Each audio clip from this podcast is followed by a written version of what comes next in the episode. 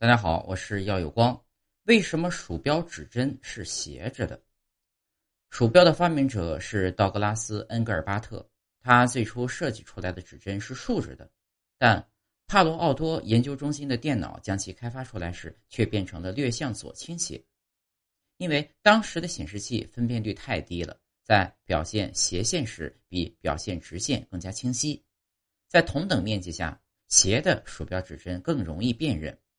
如果坚持要使用竖直的鼠标指针，其面积就要达到原设计的两倍才能看得清晰。